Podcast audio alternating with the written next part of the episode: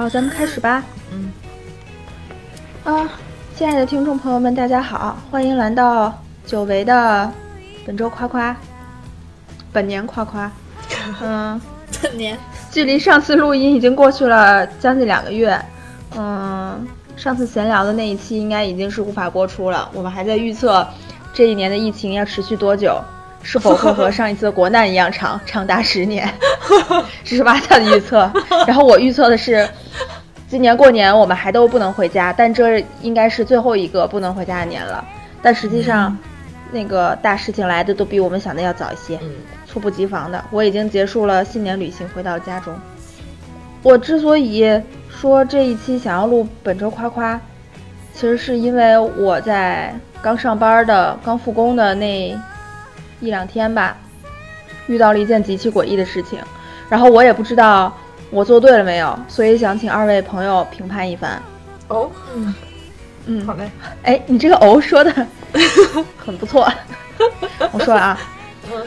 就是有一天晚上七点多，已经天已经黑透了。然后我呢，加完班，我在单位吃完了晚饭，回家。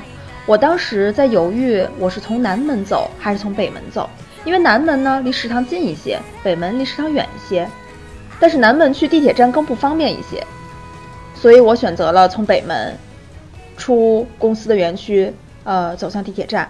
然后出北门的时候呢。我遇到了一件什么事情？我走到了出口的时候，有一个大爷，他拿着一个信封，跟我说：“这是你们什么什么办公室的。”然后我说：“这不是我的。”他说：“你看清楚了，这是什么什么办公室的。”然后这个办公室呢，其实是我们公司一个非常核心的部门，你可以将它理解为秘书处，就是这样一个重要的部门。那我那他的意思应该就是说，他是说好像他捡到了，还是怎么样？路上捡到了这样一封信，然后那我说那啊，我可以在此先做一个大胆的推理吗？请说。这封信难道是检举材料？你听我说啊！然后我就说那我帮你送一趟，然后我就什么也没想就进入了园区，重新回去了。然后在重新回去的那一刻，我就后悔了，因为我发现我得重新过一遍安检。哦。然后这是第一重后悔的事情。第二重后悔的事情是我听见那个男的在后面发出了非常异常的举动，是什么呢？他开始责备我们的园区的保安，就是按理说，如果你是一个路人，你捡到了一封属于这个公司的信件，然后你帮帮忙，让人把这个信件带出去了就行了，对吧？你就可以走了。但是他没有，还跟着你？他反而不是，他没法跟着我，因为我得刷脸进去。他会在我走之后，他就开始责备那个保安，他说：“你看看人家，你看看你。”你知道什么叫负责任吗？你看看人家，人家下班了，知道吗？人家下班了还把这信给我送出去。你看看你们，就是他在责备我们那个保安不帮他送信，他肯定是在那儿等了一阵了。然后他本来是希望我们那个保安或者门卫小姑娘把那个信送进去，但是我们那边的就是那那一队人，他们可能就是不知道该怎么办，这可能不在规章制度内，他们也没想着说哦，我把这个信送到传达室就行了。他就是这个不在我职责范围内，他肯定就挡出去。然后我当时觉得有点诡异，这个人为什么要这样？但是我那个时候已经走到了安检处，然后我已经过了安检。啊，我当时心里很复杂，一方面好像被他说的我有点自豪了，好像我很有责任心。然后另外一方面，我发现七点我们那个传达室已经下班了，我其实根本没有必要回来一趟。然后。我越想越觉得此事诡异。当时我可能也是看狂飙看多了，我的心理活动出现跟瓦萨一样的那个想法，就是这会不会是一封不简单的信？然后，然后落到了我手上。但是这个时候那个传达处已经关关门下班了，然后我就只好说，我在想，我要是把这个信塞在人门缝里头，万一……将来这是一封检举信，这不一查监控就知道是谁送的信吗？然后我就嗯，把信揣回了书包，然后又走出了园区。走出园区的时候，那个人已经走了。哦，我还要补充一个细节，就是他当时来那个给我看那封信的时候，我本来想走，但是他一直往我旁边，就是他不让我走，然后我才说那我帮你送一趟。然后我书包里揣着这封信回家的路上，我越想越觉得奇怪。万一他真的一是一个秘，就是一个很重要的秘密。对，然后万一是不利于我公司的怎么办？又是寄到一个如此机要的部门中。然后另外一个是他没有寄信人，他只有信封上有一个单位，但是那个单位吧看起来好像也是我们系统的。然后他那个上面的就是说谁谁谁哪个单位哪个单位收，他那个字迹也很端庄大气。然后这一点又让我有些安心，安心收。我我我当时回家的时候，我就不知道，我就很后悔，我觉得我应该从南门儿出园区，然后回家。就这到底是一封什么样的信？我需不需要先问一下我的小领导摩羯这种事情，我应该要如何处理？因为我这个时候又想到，在前几年，在我们公司特别乱的时候，曾经发生那种反复举报、互相举报的事情，说不定又是一起腐败案件。但是这个时候我又想，只是一封信而已，又能怎么样呢？我要是不送的话，万一它里面是一个什么更重要的东西，那不送还是挺那什么的。所以我就当下止住了念头，我一我决定明天上班的时候，呃，先去传达室送一封信。然后我当时已经想好了，如果这个传达室也觉得此事有诈，拒不收信，我就将将那信一把塞入传达室的同事怀里，我就跑。那你根本被抓住吧？然后 第二天上班的时候，我差点把这事儿忘了，然后我就突然想起来，我就先去送信，然后我就把我心中的所有疑虑都跟传达室的同事说了。我说昨天我晚上七点 出园区的时候，有一个人把我拦下，说这个信是在门口捡的，然后让我送进来。我也不知道这里面是什么，万一是重要的事儿呢？您要不然先收着，然后。然后他也就说啊，那好吧，那我们先收着，然后我就走了。嗯，呃，此事就没有什么后续了。啊然后，嗯、对，既然我想，既然公司内部没有传出什么风言风语，呃，应该也不是什么重要的事情。那么那位路过的大哥，恐怕也就只是一位过于热心的，呃，群众吧。嗯，就是这样，那个信封，那个信封扁吗？扁。哦，那应该然后他那个口儿还是拿订书钉儿给钉上的。啊，他是等会儿啊，我那他是寄出去是寄出去的信吗？上面有邮戳什么的吗？邮票之类的？没有，但是收信人是你们，而不是寄信人是你们，对吗？对哦，而且它可能不是一封，这么想来，它可能不是一封由别人寄过来的信，它有可能就是我们这个办公室的所有物，因为它上面没写收。不过现在寄信是不是也不一定非得写收？得贴邮票吧？这是不是现在这年头谁还寄信啊？大家不都有邮票，快递吗？没有，没有邮票，没有邮戳。对啊，谁还寄信？不都快递吗？我觉得应该就是内部发东西，就是那种嗯嗯，内部的流通的，用来装什么东西，比如说工资条啊、银行卡呀、什么什么函啊、什么通知啊这种东西吧。我觉得既然它没有重量，说明它里面没有什么钥匙，也不会有什么证据。U 盘呢？或录音笔许。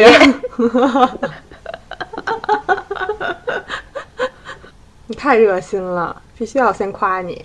不是，我当时加完班儿，我其实脑子已经不转了，然后他就是在那边拦着我不让我走，我也就觉得我就从了他吧。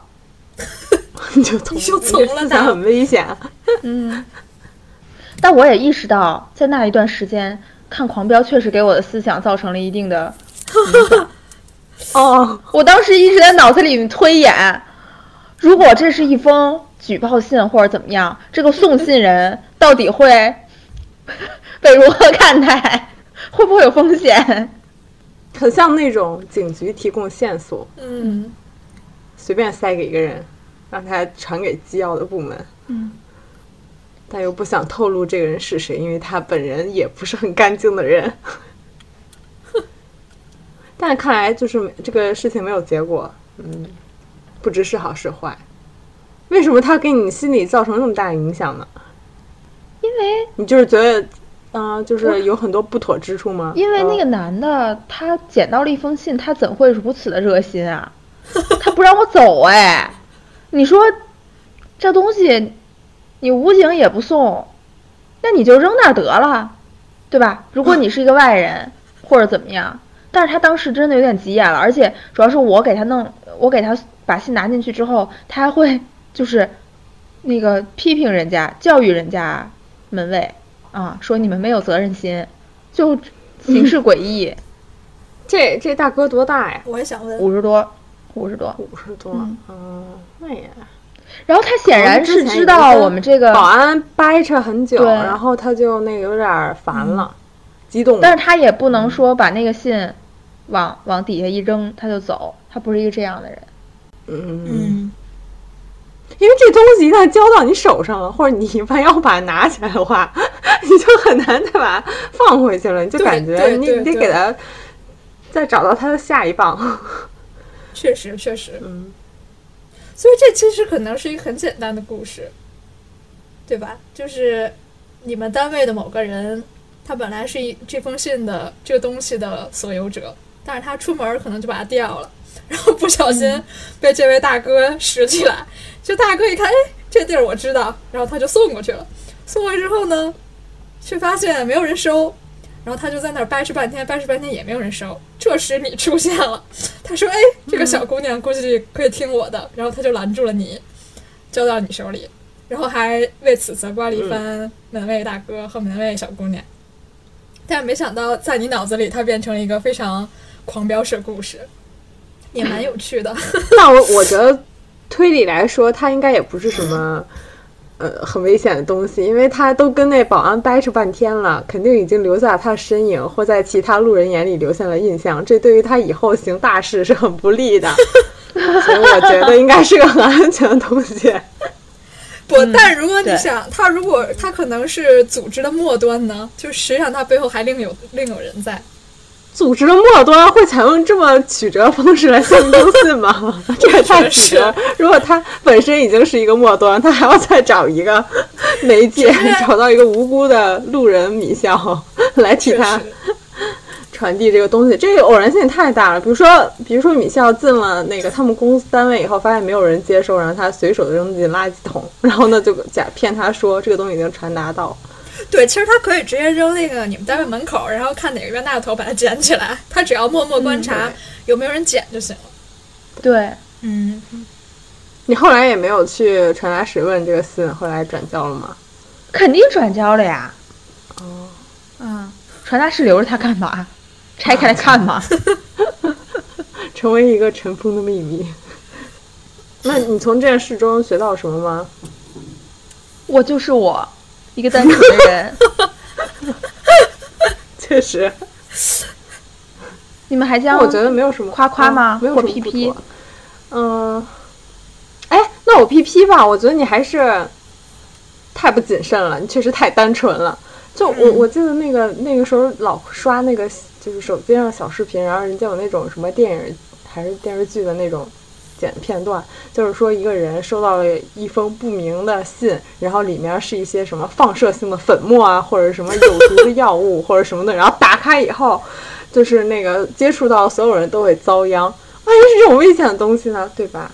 你虽然只是传递，但是没有打没有打开，但是也不妨碍那些危险的化学物品腐蚀你，还是有这个风险的。嗯但是我过了安检呢。哦，也是哈、你们有安检。嗯，那你说，如果如果在你过安检的时候，然后突然安检就告诉你这是一包很危险的东西，那怎么办呀？你不是也会被当嫌疑人抓起来吗？我认为应该不会，因为毕竟不会。我们内部同事都是政治素质过硬的同志吧。我就可以大胆的说出一切，门卫都是我的证人，我是被那个大哥纠缠的。嗯，那也可能是你们串通好了呀，做戏啊。那我也太容易落网了吧？在安检处就被就被拦下了。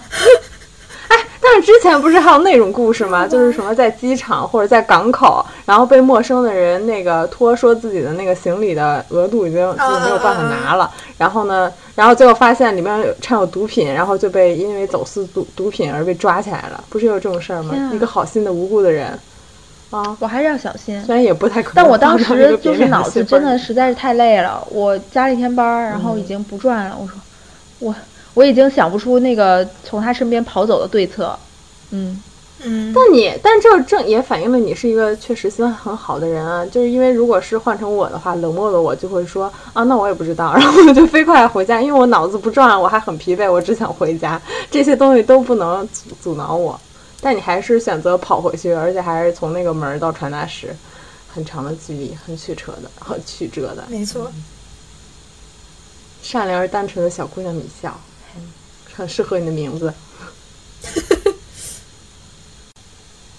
好了，我的我的评论结束了。哦，我也没啥可说的了。但我觉得对，我觉得如果是我的话，我会下意识的和那个保安同志 做出同样的选择，因为我觉得他们既然拒收这个东西，一定有他们的道理。但我没必要为了这个大哥以身犯险，我还对吧亲自走一趟。那他们不收，我也不收，我们是一拨人，我会这么想。嗯，但你确实估计那位大哥可能也太纠缠你了，你实在没法拒绝。但在总体层面上看，你确实是有一些不够谨慎。嗯我对这个世界确实有很大的安全感。啊，我发现了，因为我在大马路上，就是坐那儿我也能睡觉，这什么？嗯，而且就是我到了什么方舱啊这些地方，我的心态调节的也还蛮快的，就我觉得不会有什么大事儿。经常这也正说明你你具有了那个别人都在追求松弛感，嗯你在任何一个地方都如此的松弛，以至于可以睡觉。是吧？但是这封信的确还是给我心里造成了一些涟漪。涟漪，我当时揣着那封信回家的路上，我想了一路，嗯你就没想偷偷把它打开看看吗？没有，那不行啊。确实也是。好了，下一位吧。是先讲和的家庭伦理剧，还是萨的什么东西？萨，你是个什么剧？哎，那我就我没有剧啊，我都昨晚上想一晚上剧情了，在我脑脑子里回顾，导致昨天晚上我做了一个特别可怕梦，然后这就是没有。但是我突然想到，就你刚才说这个门卫为什么如此坚决的、保守的不肯帮他这个忙，我就想到我们单位的大爷，就是看门大爷，他们身上也有类似的特质，就是特别的严格、严厉，然后绝不做多余的事情，特别谨慎。就是我感觉是我平时生活中能遇到最谨慎的人，就是他连一个呃快递都不让放在门口。就比如说那个别人送快递，不是感觉送到那个传达室，就是很很保险的，就是很正常、很合理的一个诉求啊，他就绝对不允许那个有有快递堆在我们那个传达室门口，必须要有，呃，别人下来拿，就绝不允许那东西放在那里，因为他，我觉得是因为他不想承担有可能导致的什么丢失的责任啊，或者是什么寻找的责任，我就觉得还挺神的，因为他们就是就是严格到了有一种。到了偏执的地步，显得有些冷血无情。然后之前他们还承担了一个责任，就是要检查那个什么口罩啊、扫码啊什么的事儿。然后呢，呃，据说就是我们单位有一个新来的同事，然后因为这件事情跟呃跟就是门口大爷撕巴起来了。这门口大爷也不是很强壮，他毕竟是一个退了休的老人。然后两个人就因为这个扫码事情撕巴起来，然后动手打了起来，最后这个同事就被开除了。天哪！嗯，这读书人也性格啊如此就被打刚烈了，你知？道吗？对啊，就是，反正就是挺离奇的一件事情。后来听说的时候，我也觉得很震惊。我一个是觉得为什么大爷一定要就是显示出了一种革命的那种精神和素质，就是他的原则绝不退让一步。另外就是对他们就是诉诸于暴力这种事情，在我们这样一个单位还是挺少见的。回来开始他的伦理大剧吧，嗯，让我来听那那我萨先说这部分就没了吗？有什么想说的？你就这样混过去啊了？，那你那个和讲完了，我再想想啊。好吧，行，没事儿，您可以就我这个故事那个，我看行行我行看何已经拿着那个本子半天了，那本子上是写了什么 情节？不不不，这不是，这不是，这不是，这不是，这不是，吓死我！我以为这个故事已经需要一些 那不是。辅助讲解。嗯，对，因为我确实不知道该从哪里说。这确实是一个有点长的故事，我就想到哪儿说到哪儿哈。嗯，是这样的，事情的起因本来应该是我的夸夸，我想说的是我最近我非常孝顺，因为那个我的大部分时间，因为我现在在过你一样的生活，就是我现在没事儿可干，我本来十五号才答辩，所以在那之前我就啥事儿没有。但我的时间主要用来跟我妈打电话聊视频。这本这这本来是因为本来应该是因为我妈之前在帮我姐带孩子，嗯，所以没时间理我。现在他不用帮我姐带孩子了，就有事就没事儿干了，因为他退休了嘛。就想起了他亲生女儿啊。对 对，所以就老找我聊天儿。我觉得他也确实挺无聊的，然后我就就一直在跟他聊。这本来是一件很普通的事情，但是这之后呢，有一件有一个非常复杂的家庭伦理剧作为他的背景。唉，这事儿分两个阶段哈。第一个阶段还是普通普通层次的家庭伦理剧，就是我妈退休以后，我姐，我的表姐，就是我爸的姐姐的闺女，然后她有两个孩子，她来找我妈说：“您既然退休了，你就来帮我带孩子吧，对吧？反正你也不去上班了，我每一个月给你点钱，你就住我们家，然后帮我带孩子，然后周末你再回去。”我妈说：“行啊，反正我闺女也不在家，对吧？”然后我爷爷现在其实也去那个养老院了，然后就是家里也没他什么事儿，那我就去吧，他就去了。去了之后发现这个家不是一个普通的家，是 矛盾重重的家，就是因为他的两个孩子都是儿子，然后都不听话。大儿子是被惯的不行了，就天天打他妈、打他奶奶、打他姥姥，就真的上手打。然后无论如何都不听话，就已经被惯坏了，坏的。惯得透透的一个孩子，然后有了老二之后呢，他就变本加厉。就一旦大家都非常关心老二的时候，他就过来打老二，就是这么一个孩子哈。嗯，然后我妈就很生气，我妈就很气愤，因为我妈是一个 很会带孩子的人，她就觉得这个孩子带的不好，全都是因为我姐还有他们家的这个惯的方法不对。但是她作为一个外人，她也没办法说，所以她就内心很气愤。然后她当时跟我讲的故事是他们家。的家庭矛盾是，嗯，这个孩子的爹不太受我姐的爸妈喜欢，主要是我姐的妈不喜欢他，然后他就我姐这个妈呢，就是我姑姑，老跟我姐说你这个老公不行，说你这个老公怎么着也不回家，也不管孩子，还好吃懒做，还那么胖，反正就老说她老公坏话。然后我姐就说，我姐就特别听她妈话，因为我她妈是一个特别强势的一个女的。所以，我姐其实跟她老公关系不太好，关系不好，关系不好，还把老二给生出来了，就是很混乱的一个家。然后还有一个事儿，就是我妈一直耿耿于怀，就说那个我姐在上大学的时候有过一个男朋友，但是这个男朋友不是北京人，是河北的，就这么近哈也不行。就我这姑就说，就发现他们俩寄情书还怎么着，我姑就说，就就把这个掐断了，就说他不是北京人，你不能跟他在一起，然后就分手了。然后我这个姑现在又把这个事儿捡出来说，说我当时就应该让你跟那个河北的那个小伙在一起，你现在就不至于跟这个这个男的怎么怎么样了，就说这种话了，开始的，就说明他们家的关系已经就是非常非常就是非常脆弱了。对，所以我妈就很难受，因为她每天都去那儿，她都不回家嘛，一周有五天要待在那个家里，她就很难受，她就经常跟我说，说这个孩子不好带呀什么的。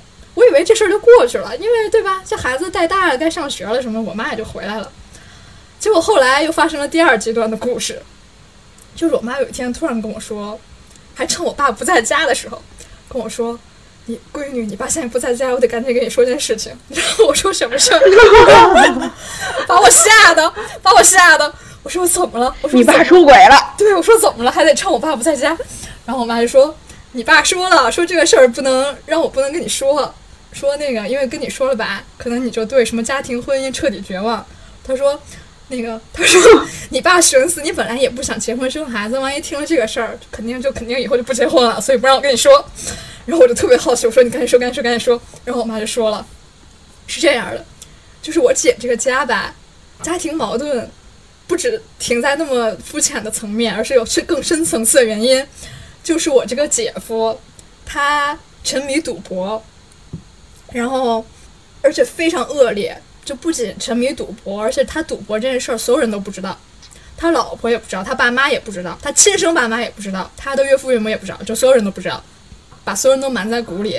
但是他哦干了什么事儿呢？嗯，就是他把他手里面掌握的所有财产全都卖了，抵押了，然后骗他的那个所有的家里的所有人说是他做生意不顺利，然后还怎么着呢？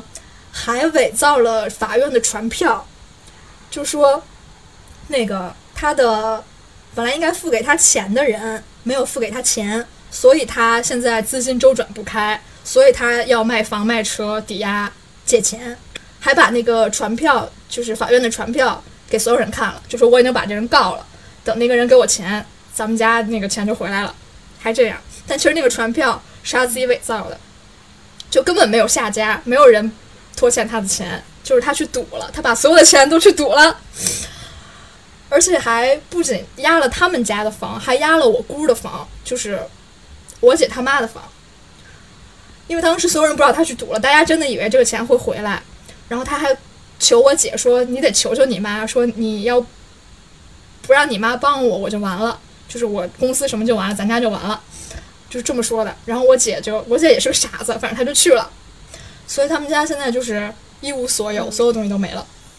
然后直到这个层次的时候，他才告诉他们家人说：“我其实是去赌了，就是我生意没有失败，我所有的钱都是去赌了，然后我还借了高利贷，然后现在就是东墙也拆了，西墙也拆了，所有东西都拆了，但是也还不上了，反正就这样了。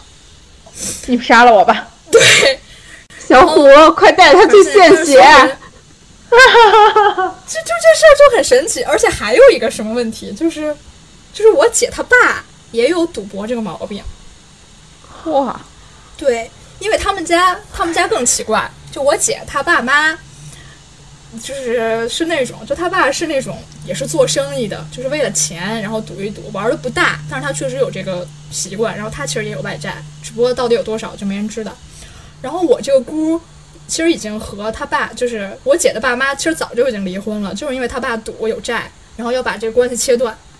所以对，所以就是现在就是我姐就是一个非常孤立无援的状态，就是她没有人可以相信了，而且这个事儿他们也不敢跟我姑说，就是因为她如果要告诉她说你的房已经因为这个你的女婿这个问题就已经没了的话，我姑就会发疯，因为她确实是一个性格强势的女人，她经受不住这种打击，然后而且还是在同样的男人身上栽跟头，嗯，太可怕了，嗯，没错，而且他早就看我这个女婿不顺眼了，你知道吗？我这个女所以就早就早就看他这个女婿不顺眼了，所以就有一一系列的压力现在在他身上。对，就还有一天说我姐就不行了，要自杀，就是想不开了，然后给我那给他爸发微信，但是他爸在外地，就是他爸就是那个就是也在外面跑，也不经常回家。然后我他爸就给我爸打电话说，呃，就说我这姐想不开了，你赶紧去那个劝劝她。我爸就连夜去他家劝她。然后你知道这让我想起一件什么事儿，就是我这个姑父，就是他爸以前也有一次拿着刀闯进我们家，要要说他要自杀，为什么要去你们家呀不？想，因为我家有我爷爷在嘛，哦有那个长辈在。哦对，他就来，也是深夜。我记得我上初中的时候，他就拿了一个包，然后包里面放着刀，就就进了我们家，然后说我自杀，说我不行了，我要那个想不开了。然后我们就我爷爷就说你怎么了？他说就是因为我姑就是他老婆要跟他离婚，当时啊他不想跟他不想跟我姑离婚，然后说你必须说那个跟我爷爷说说您必须得劝劝他，我这个婚不能离，要是离了我就自杀怎么着？就把刀拿出来了，我就想起这件事儿。然后我就想，原来这个家庭伦理剧的种子 早在那时就种下，真的是一个非常神奇的家庭。但是他们俩也离婚了，就是因为他赌嘛。然后我姐就说说什么自那以后他就也没有安全感呀什么的，反正也是情感上不太好，所以可能也比较依赖她老公，而且和她老公其实关系也不太好，就是层层矛盾早就扎在就就已经扎根了。这就是没有一个地儿是好的，他的孩子还那对么不听话，对，这我就没想到，怎么可能有一个有一棵树，就是每个针节枝节都是坏的，就到现在这个程度就已经坏透了，就不行了。我妈就说，就说她现在连她爸也不信，然后就把她私房钱也没多少钱了，就把她的私房钱都放我们家了。因为他他觉得跟我们家关系比较好，因为他以前小的时候就是我爷爷带过他，然后我爷爷不是一直跟我爸跟我妈住一块儿嘛，所以就是对他跟他关系确实挺好的，所以他就已经把什么私房钱、首饰、戒指什么值钱东西都是我妈拿回我们家了，就已经是这个地步。哎呦我的天呐，我就一就听完之后，我觉得不知道都不知道该说什么。就我跟我这姐其实关系也挺好的，嗯，因为我小时候上奥数什么的就住他们家，然后没想到会落到今天如此这般田地。今年还是他本命年，他属兔的，三十六岁。算犯太岁是不是？啊，对对对对对，我 我姐夫说了，就是我因为我姐夫今年哎是本命年，然后他们就就是他今年就是犯太岁，然后就是他最近就是遵循一切迷信的传统。我犯的太冲了吧！我真觉得太冲了，而且我妈还说说，因为我们家也没有钱，所以我们家也是没法救他，就只能说，如果我姑真的因为这件事儿就是病倒了，然后我妈就身先士卒要去看病，但是就是要去照顾她。但是现在这事儿还没有发展到那个田地，就是我妈已经做好准备了，就看完孩子就看大人。对，我我觉得你爸那个你爸的这个总结的很到位，这个故事确实有很多不良的影响。总结起来就是，男人就是女人的苦难，不管这个人是你的爹，还是你的老公，还是你的孩子，他甚至是你老公的姐姐的。女女婿和老公都会连累你妈去照顾一个病人，确实是这个道理。哎，天。我妈现在就每天都跟我说这个事儿，每天都跟我讲说她在那个他们家看孩子的时候的经历，以及呃他得出一些人生的那个感悟和就是在家庭中到底哪些事可以做，哪些事不可以做。嗯，反正现在还不知道怎么办呢，估计就是可能要把老家什么平房那种东西都卖了，看能填到哪儿填到哪儿，然后可能也就那样。这个这个东西不能就是跟这个男的分割一下吗？他现在是分割了呀，这婚已经离了。啊，但是他，但是他的房哦，子已经离婚了已了，经离婚了，婚是离了，但是房子、车都已经没了呀。唉，就是现在就是这么一个状态，多吓人呀！我以前只觉得我只在电视剧里面看过这种情节，没想到就在我身边。对呀、你这个你这个你这个单元已经可以进狂飙这个单元了，你加这个伦理剧。天现在也没敢告诉我姑，我姑至今还不知道。之前本来说那个，嗯、过完年说，然后过完年我姐也不敢说，反正现在还瞒着呢。现在就是说，太可怕了。那个嗯，看我那姑父能不能施展一些神通，就是他这确实是比较神，把我姑的这个房子给救回来。救回来之后再跟他说，就至少他自己房子还在，要不然真的就估计人就该崩溃了，因为他真是啥都没有了，还还还落下了俩俩孩子，俩孩子还都跟我姐，嗯，还得全他照顾。是啊，而且这这抚养费什么的肯定也没着没落的，太可怕了。嗯，男人为什么要赌啊？对，说这个问题，我但我妈还是我妈有她的见解。我妈说这个男的赌，嗯一方面也是因为确实他们家没人关心他，就确实因为他们家关系不好，然后那个大家就把他当成赚钱的工具。就我这姑，我这姑就老说，就老骂她，就是老跟我姐说她老公不好，这那的，然后还说那个每个月她要是就是管她要钱，然后要了钱全花了就不能留，就是就必须得那个让他督促她，就那意思吧，就必须得折磨她，因为她不着家嘛，然后也不怎么管孩子。然后他们家爸妈其实也是，我妈据我妈说啊，就他爸妈也挺虚荣的，就是这个男的的亲生爸妈，就也也是就诈他钱，然后反正也不是说真特别关心他儿子，据我妈观察，所以我妈说，就他去赌，也不能说全是他自己的问题，就所有人其实都有问题。我杨建当你们孟家女婿容易吗？哎呦！他是赚很多钱吗？为什么要把他当成一个赚钱的工具？没有赚很多钱啊，他就是因为做生意嘛，不着家。因为这就是一个，哎呀，因为我姑，我姑父也不着家，就他们俩其实是一类人，所以我姑知道该如何驾驭这种男的，就是管他要钱。但最后也就是你没有捞着，反而把自己的房子搭进去了。对，我姐现在住这房还在，但是已经被反正已经抵押出去了，收不回来。嗯，估计过一段时间也得没。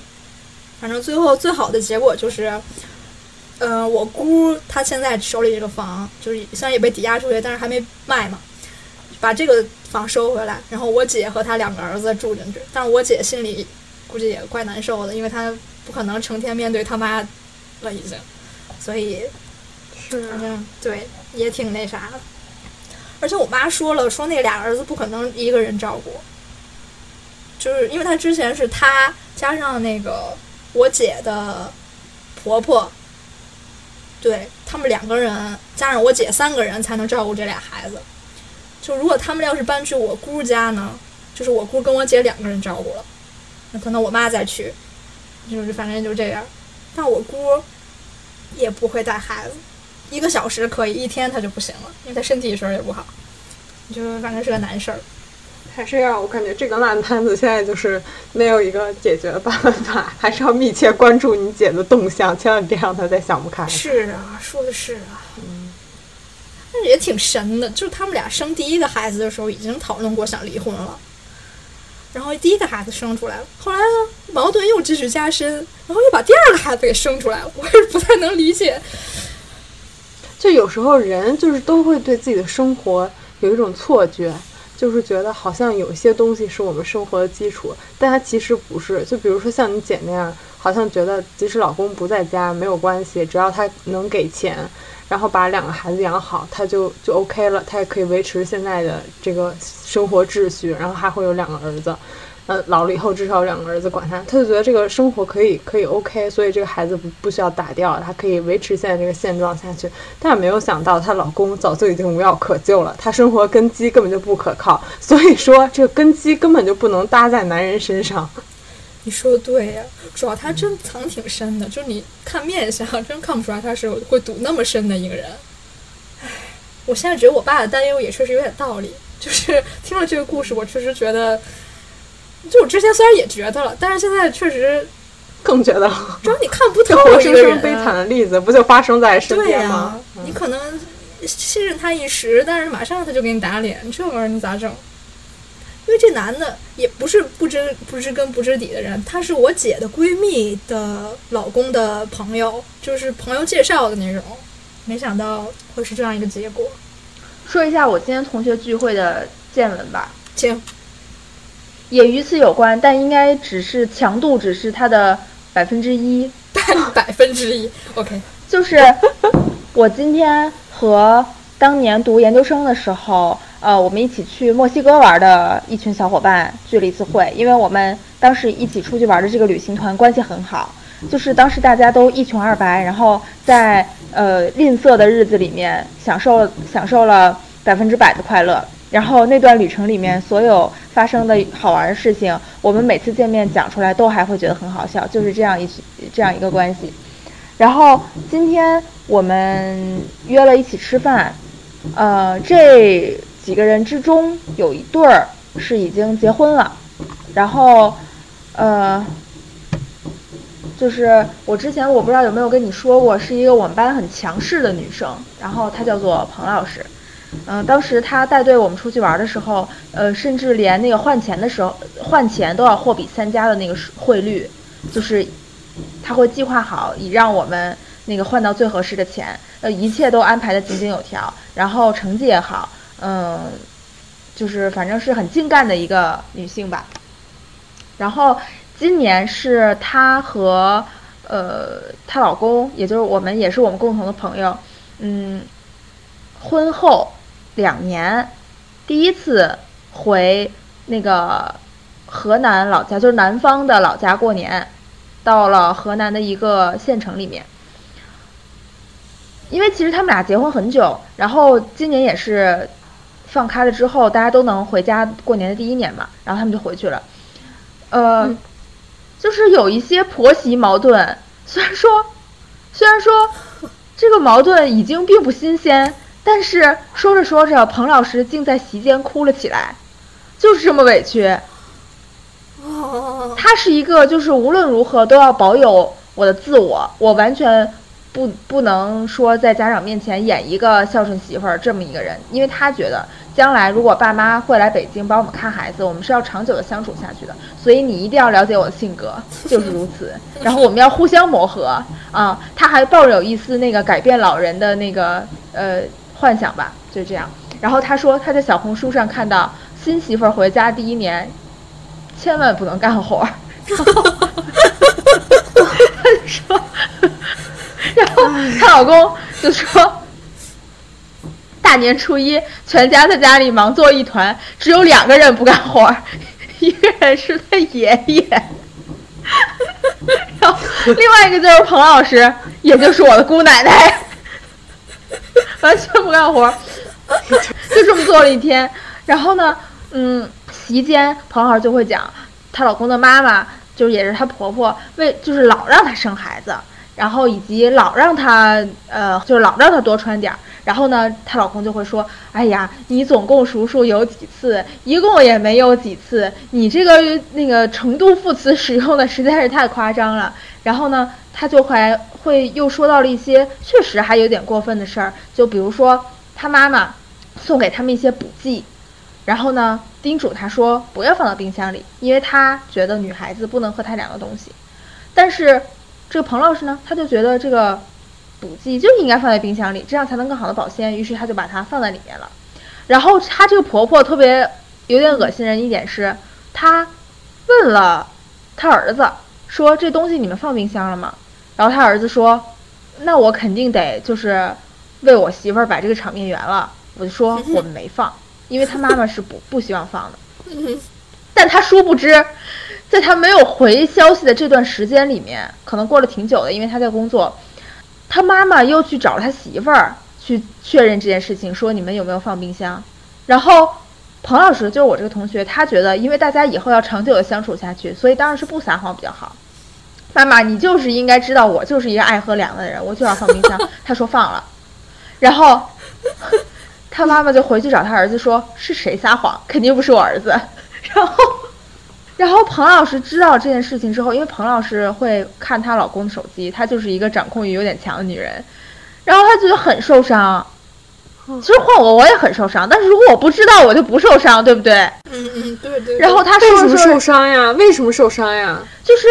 你你老公撒谎了是吗？不是，因为你过多干涉我的生活了。你不让我，你说你可以口头说说，就是不要放冰箱，但是你不要再来 double check 我到底有没有放冰箱，然后又说是谁撒谎，就是上升到撒谎这个级别。嗯，然后他说着说着就哭了，嗯，然后我们有另外一位朋友就安慰他说，家长。就是他，他也结婚了，但是他那个女朋友，他老婆不是在我们这这一小团人里面。他就说他妈妈对他老婆的评价，他自己要消化掉百分之九十九，然后才会告诉他老婆。他就说，就是男生们仿佛都已经获得了这样的智慧，就是不要表面起冲突，算了算了，难得糊涂。就是二十八岁，他们已然说出了这样的话，说要软着陆，要软着陆，不要硬着陆。然后我这个就这个过滤掉百分之九十九信息的这位男生，他还说，说了一些很好笑的例子，比如说他妈让他去把头发剃光了，去植发，不是不是植发，让他把头发剃光，已经说了三年半了，因为他妈妈觉得他的发际线很危险，然后就说 你把头发剃光，他就会长得更茂密，然后。这个，然后这个，他就说，你你们知道吗？我最开始的时候还好，还还有好心好气跟我妈讲，说妈妈，我查看了相关文献，他不会这样的，不会说你把头发剃光的时候，头发就会长得更茂密。然后他妈就说，哎，那你看那个谁谁，你弟弟，他把头剃光了，长就更茂密了呀。然后这哥就说，他只有三岁呀。然后大家吵就很不愉快。后来这个哥哥，这个哥他就慢慢明白了，他就说：自此以后，每次我妈跟我提这事儿，我说的都是好的好的，我考虑一下，我回去再研究研究。然后也就这样了。但是他每妈每每次还是会说起来，说你把头发剃了吧，然后他还是会说，我研究研究，好的好的，然后就这样一直说，但是他们就是他已经放弃了解释这件事情，然后比如说，他妈还会劝他去考 CFA，因为他考第一年的时候没有考上，考第二年的时候谈恋爱了就放弃了，然后此后他的弟弟妹妹都考过了，他妈就说你必须赶紧把这个给给我考了。然后他就跟他妈妈说：“妈妈，你看他们都考过了，说明这个东西也不怎么值钱。”然后他就一直没考，但实际上他只是那个放学之后不是下班之后就不想学习了而已。然后他妈每次还是会说，他就说：“好的好的，我再考虑考虑，再说吧再说吧。”他们之间还会有很多类似的冲突，因为他爸妈就是掌控欲非常强的人。他说这次春节回家之之呃春节回家，然后他爸妈去飞机场送他。说的最后一句话就是：“你们装修把那个墙打掉的事情，你们再考虑一下。” 就是，然后他总结说，分别的时候说的最后一句话，一定是他最想说的话。就是他们在装修这件事上上也有那种意见不合，然后就非要你。然后这个哥他真的是已经，已经彻底放弃了和父母争论这件事情。他说。甚至我买了一个 PS 五，我都不敢跟他们说这件事情，他们就会以为那是个机顶盒。然后我们就说，你都三十岁了，你买一个 PS 五玩玩游戏怎么了？他就说，家长还是希望你不要玩游戏，希望你每天下班回去就学习。所以我就觉得，就觉得类似于这种儿子，你把头发剃了，然后长得快这种事情，包括说是谁撒了谎，反正不是我儿子这种事情，就是实在是很荒谬。但那还真的是。在我们身上发生了，就是哪怕你读了名校，出去留学，回来结婚，一年和家长也就见那么一两次，但是发生一件这样的事情在你头上，你还是会在席间哭出来，甚至我彭老师都要去看心理医生了。然后与此同时，我觉得她老公也有点可怜，因为彭老师确实是一个性格强势的女子，哪怕是她她老公安抚她一句，她都会反驳回来。然后听完刚刚何讲的那个故事之后，我觉得他们还是应该好好的对待彼此。就万一有一天，她老公觉得在家里面做什么都不对，然后出去赌怎么办？彭老师是做什么工作的呀？彭老师是老师吗？他们挣的都蛮多的。彭老师是金融行业从业者，然后，嗯，她老公是在大厂做 AI 一类的业务吧。就没想到毕业几年之后，大家在讨论都是一些斗争，但是有很好笑的话，非常好笑。那个彭老师她老公劝她的时候说：“说彭老师，你也是个党员，你要学会批评与自我批评。”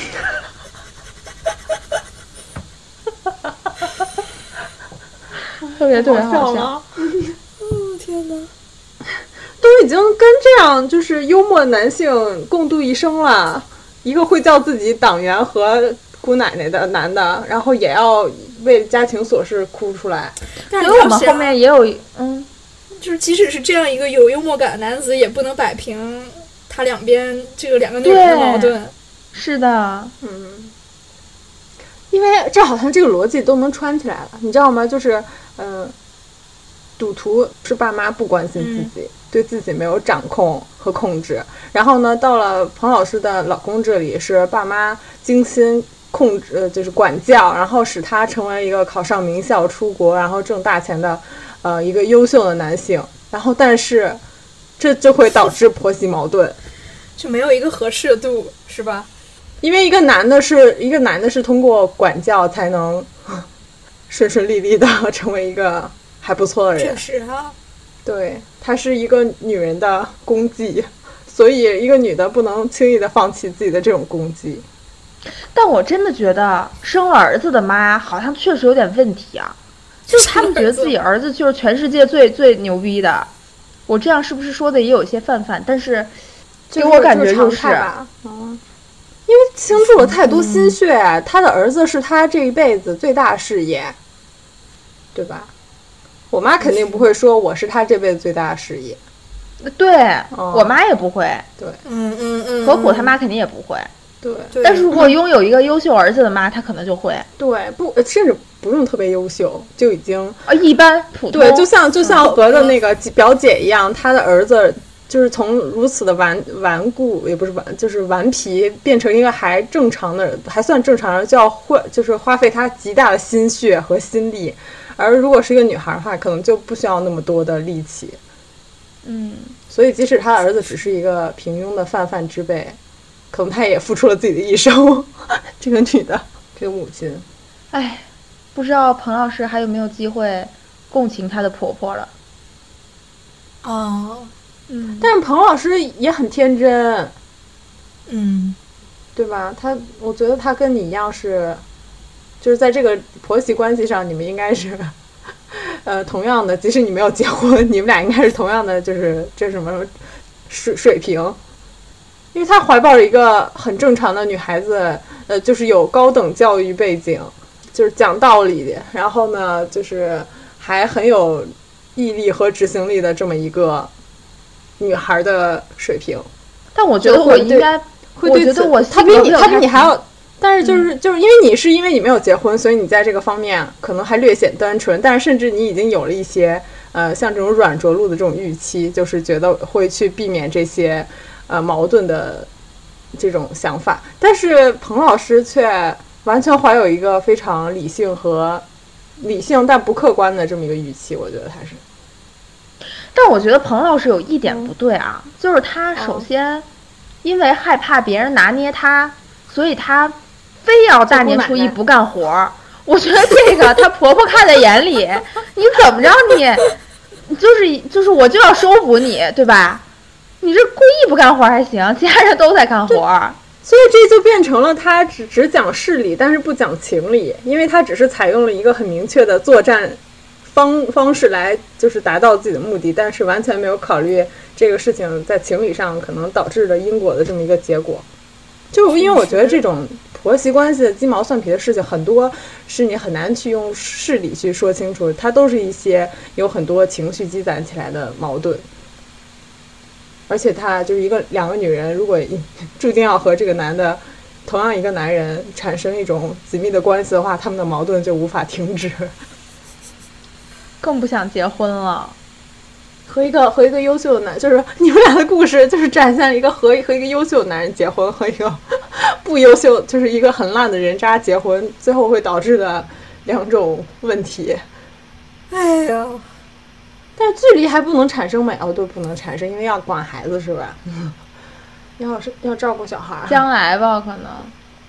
真的需要婚姻，真的是很需要大智慧啊！这么想来，嗯很难。我再讲一个关于婆媳关系的笑话吧，是我们席间周老师讲的，就是小公主丽丽，她说她今年回老家的时候，她奶奶就跟她八卦那个她跟她男朋友的事情，然后呢，他就不想说嘛，他奶奶就会使眼色，就说，哎，那个丽丽妈妈。你能不能说点就那种感觉，就是你肯定知道，你说一点。然后，呃，丽丽的妈妈就马上拉着她就说：“哎呀，我们要去看电影了什么的，就走了。”然后那个丽丽就说：“哎，妈妈，你怎么那个呃，现在对奶奶这么那啥呀？然后以前你不是还挺……哎，但是具体这个故事怎么转过来的，我有点不太记得清了。反正他就是说到了他妈妈刚嫁进来的时候一件事情，就是有一天他妈妈上班起晚了，然后就是来不及叠被子了。”嗯，但是呢，就是他奶奶就一直跟着他屁股后面，让他把这被子叠了。但是他呢，实在是来不及了，因为要马上要去上班，所以他就直接那个没叠被就出去了。然后他出去之后，他奶奶在阳台上面开了窗户，冲着小区吼说：“我们周家的媳妇儿必须要叠被子。”就很无语，很荒谬这些，嗯。反正另外一个哥就特别想得开，他一直一套一套的那个道理，然后给彭老师讲，嗯，他就就是那个妈妈一直让他剃头三年了那个，也是在无数斗争中习得的智慧，很了不起，大家都长大了。来吧，下说吧。我没什么 好说的，我啊，我最近最近讲讲烦心事儿吧。就是现在不是假期吗？我跟我的小领导是一个屋子办公，他假期就会带着他的儿子来工作。他儿子是一个四年级的虎头虎脑、还挺可爱的小男孩，但是就是很聒噪。也不是他自己聒噪，是跟他跟他妈的互动每天就很聒噪。就是本来就是 需要你静心工作投入的时候，他们两个就在旁在旁边演一些情景剧，一些讨价还价，然后一些呃什么英语听写，一些我能不能出去玩，一些你是不是又在玩手机，一些嗯就是这种我小学的时候很熟悉，会和我妈发生的这种情节。但是只要假期没有结束，他就会一直在我们办公室里学习和偷偷玩手机。我非常理解他们，就是假期没有人，就是没有婆婆和妈妈来给自己看小孩的这个困境。但是把他带来单位来上班，真的对我造成了很大的困扰，因为真的很很很烦，挺烦的，说实话。而且每天都是这些，对，这就是我。最近难题，而据说他们要二月十三号下周才会开学。这个寒假真是长哦，已经很久没有拥有过这么长的假期了。我们同事也会带着小孩儿来来办公室那什么办公，然后有一个小朋友特别可爱，他就会问我说：“为什么我每次来你都在睡觉啊？你赶紧起来学习。”我说：“大人的疲惫你懂吗？”哈哈哈。他，每次我把耳罩一罩上，他就说：“你又在睡觉。”这样。但是就是，哎呀，那他他是一个小男孩儿，小男孩儿就是会很不听话、很顽皮，然后使一些自以为可以瞒天过海的手段，在那里偷偷玩手机。我每次一出去，然后打水、上厕所或者怎么着，只要我。从那个门进来，他马上就会慌张的调转自己手机的 APP。他跟他妈说他只是在听广播，但其实就在底下玩手机。你说那么慌乱，就是，而且每次他都那样，就是你我又不会跟你妈说，对吧？我都看你那么多次了，然后他每次我进来，他就非常慌乱的在那换手切换手机应用。唉，但是将来他成为了一名普通男性，他妈妈应该也会觉得他是世界上最棒的吧。肯定啊，他都不需要将来，他现在他妈妈应该也会觉得他是，哎，可能也没有，对对对，但这就是两个人会在那个办公室里吵吵起来，就让我觉得很很烦，很麻烦，确实很麻烦，就是会觉得养小孩是一件太麻烦的事儿了，唉，尤其是一个男孩子。你看，这又是一个困境。就是如果彭老师不跟她的婆婆搞好关系，那么未来她的小孩寒暑假的时候就会没有人看孩子。那应该不会，我觉得对方的妈妈应该还是很愿意帮他们看孩子的。不是我我因为她是有多么想要拥有一个外孙，就是通过距离来淡化她跟她婆婆的这种矛盾的话，啊，对对对，面临这种问题，一个女性困难的一生，唉。希望我不要在婚姻中受苦。做梦吧，现实一点，软着陆，少受一点苦，受一些微弱的苦，不要受那种巨大的苦。这简直就是逃过一个坑，但是你也不清楚能不能跳过下一个，到处都是坑。我觉得我姐姐自从离了婚之后过得挺好的，就是她说，仿佛以前是带着两个儿子，现在只带一个了。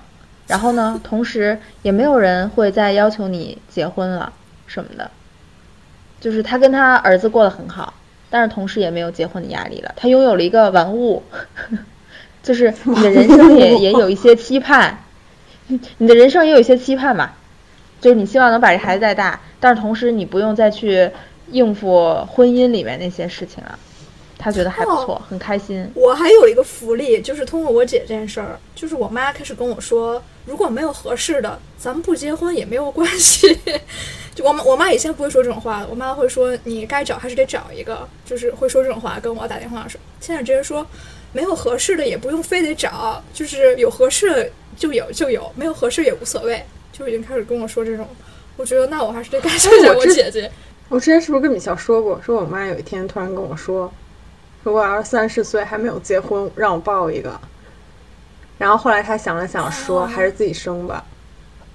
因为我妈现在不是重新又开始，呃，受婚姻的苦嘛，也不是婚姻的苦，就是因为一个男的而 因为一个男人而受苦，所以她有时候会，我是感觉她有时候会反思，呃，她的这个这些经验，然后她的经验应该是养两个孩子还可以，但是如果你要跟一个男人过一辈子，你就会面临一些无法避免的困难，嗯，所以他会他的那个原则是，嗯，你可以。至少要个孩子，哪怕这个孩子不是你亲生的，但最好是你亲生的，嗯，因为你身上有些基因还不错，嗯。我也想要孩子，嗯。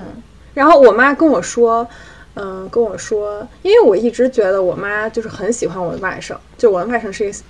是如如如显而易见，他是一个小男孩。我以为他就是对性别啊和什么的是没有什么要求的。然后呢，他还生了我跟我姐两个女孩。然后他，但是他跟我说说希望我去生一个或者是抱一个的时候，他就说就是想让我一定要生一个小女孩。就是他说他其实不是很喜欢小男孩，他最喜欢的是小女孩。我就是很当时我很震惊。就是我没有想到我妈会有性别上的这个偏好，她希望我生一个小女孩。嗯，我觉得还是从她自身啊，对我感觉还是从她自身的经验出发，她觉得，或者是和她的那一些朋友生了男男孩的孩子，呃不的朋友，或者是什么人来说，她总结下来还是生女孩是对她自己，或者说，反正就是生女孩是好的，而且她喜欢小女孩。嗯。我觉得，据我观察，就没生孩子的时候，大家都想要小男孩，就是觉得生了男孩好。但是，一旦生了，开始带了，大家就觉得还是女孩好。然后我还想，呃，就是补充一下，就是我的表弟，他不是他可能是前两年结婚了，但是一直没有领证儿啊，不是不是，一直没有办事儿，就已经领证，但没有办事儿。然后他就比我小一岁嘛，我一直就是在心理上感觉他就还是个小孩儿，因为他长得也特别小孩儿。